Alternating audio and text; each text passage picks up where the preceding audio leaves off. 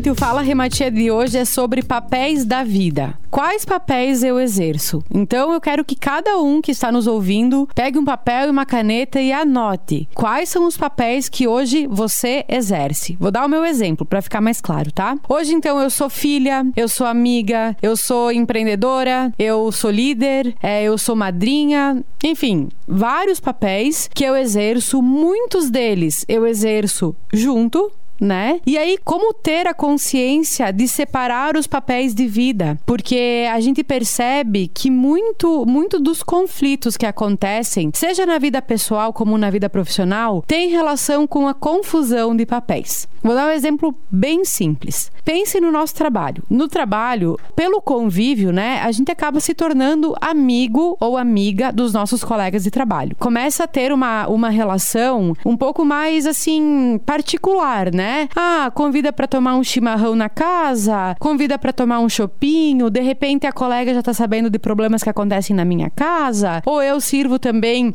de ouvido amigo para minha outra colega e assim a gente vai tendo uma relação é amizade profissional e vai se remexendo todo e de repente acontece um problema na empresa na qual a minha colega vem cobrar algo estritamente profissional, eu já levo pro lado pessoal, a gente acaba uma relação de amizade quando na verdade essa relação é profissional. Já aconteceu isso contigo que está aqui me ouvindo? Comigo já aconteceu e acredito que seja normal isso, né? Olha só o exemplo que eu vou dar. Minha mãe foi professora há muitos anos, hoje ela é aposentada, e na quinta série do ensino fundamental, ela resolveu pegar a aula na minha turma. E eu lembro muito da mãe chegando em casa e dizendo: Rê, amanhã a gente vai ter aula. Quando eu chegar na sala, eu sou professora. Eu não sou tua mãe. Tu não pode me chamar de mãe. Naquele momento ela estava me ensinando papéis da vida. Mas eu olhava para aquela pessoa lá na frente que não era minha professora, era minha mãe. Então isso acontece na nossa vida.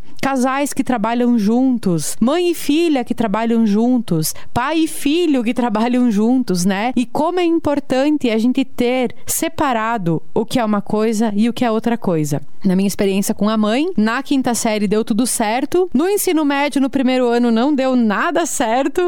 Depois a gente teve que ter mais uma conversa para eu entender que aquele era o papel dela e que dentro da sala de aula eu tinha o papel de aluna. Que tinha coisas que eu falava pela liberdade que eu não deveria falar, que tinham cobranças que, que vinha também de parte dela, como de minha parte, que daqui a pouco eram cobranças que não deveriam existir, mas enfim, quando a gente tem consciência dos nossos papéis, a gente começa a ter relações mais saudáveis e resultados também em mais áreas da vida né? Não levando tudo pro lado pessoal ou também numa relação que existe profissional e pessoal, que dentro de casa não seja também uma relação totalmente fria, calculista e profissional. Cada um no seu quadrado cada coisa no seu lugar. Então é importante que nós tenhamos clareza dos papéis de vida que a gente exerce. É, a hierarquia da vida também é muito importante a gente saber, porque eu que sou filha, eu não posso ser mãe da minha mãe, eu tenho que ser a filha da minha mãe. Que tem coisas que a minha mãe fala que eu tenho que ouvir como conselho de mãe. E de certa forma, tem coisas que eu, como filha, também posso mostrar algumas coisas diferentes para minha mãe. Então, é, é uma linha tão tênue, sabe, de certo e errado quando a gente pensa em papéis de vida, mas que, quando bem administrados, trazem pra gente um equilíbrio e uma satisfação maior em todas elas. Então, atenção para quando a gente mistura tudo, tá? Embaralhar os papéis de vida gera uma confusão enorme. E aí, para depois desfazer a confusão, fica um pouco mais complicado, né? Quando a gente tem essa consciência, é mais simples da gente lidar também com as situações que acontecem cotidianamente na nossa vida, né? Se nós estamos confusas ou confusos hoje com algum papel, é importante que a gente tenha clareza que os papéis de vida eles servem para nos mostrar que nós somos uma pessoa única, de natureza única, de personalidade única, mas que dependendo da situação situações, é necessário exercer um papel. Então, se você quer ter mais noção sobre os papéis que hoje você desenvolve e se está um pouco confusa, embaralhada aí, é, o que é certo e errado para cada um deles, coloca no papel de fato, sabe? Pega um caderninho lá e escreve: Meu papel de filha, como eu sou hoje, quais são os meus objetivos, de repente os meus objetivos, eles estão bem longe daquilo que eu sou hoje. Então, que habilidades eu preciso desenvolver para ser a filha que eu quero ser de verdade? Meu papel de mãe. O que é o ideal na minha concepção sobre mãe? O que eu estou sendo hoje? Aonde que eu preciso melhorar? De que forma eu preciso fazer diferente para ter um melhor resultado? Meu papel de esposa ou de marido? Como é que eu estou vivendo hoje? De que forma eu quero viver? O que precisa ser melhorado? E aí, volta e meia a gente vai perceber que quando há é, uma confusão de papéis, existe um remédio que pode solucionar muito a vida de todos, que é o diálogo, a comunicação clara, o sentar e conversar, deixando claro qual que é o nosso limite, sabe, em cada um dos papéis. Por isso que é importante sempre, e eu sei que esse é um exercício que é um desafio grande, sabe? Porque a gente acaba tendo muitos papéis da vida sendo administrados com as mesmas pessoas o tempo inteiro, diariamente. E se a gente não estiver consciente disso, pode haver um embaralhamento, né? Uma confusão que vai fazer com que a gente talvez perca resultado ou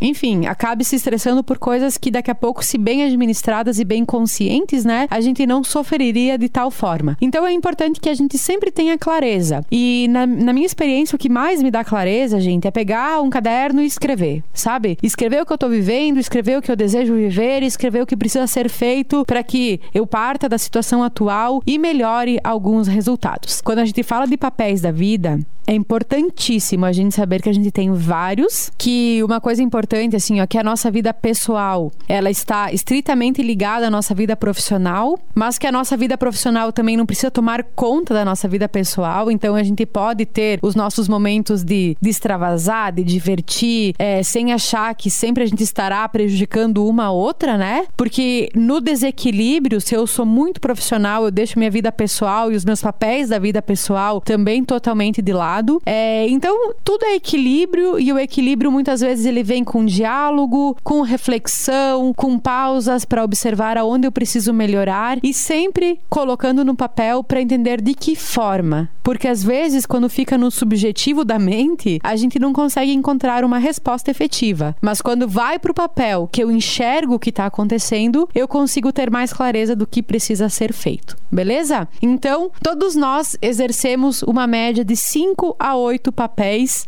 durante um grande período da nossa vida. Então temos muito a pensar e melhorar. Obrigada por me ouvir e se você quiser compartilhar comigo alguma experiência sua, buscar auxílio, sugerir algum tema ou conversar comigo, me encontre pelo Instagram re_matia. Um beijo e até mais.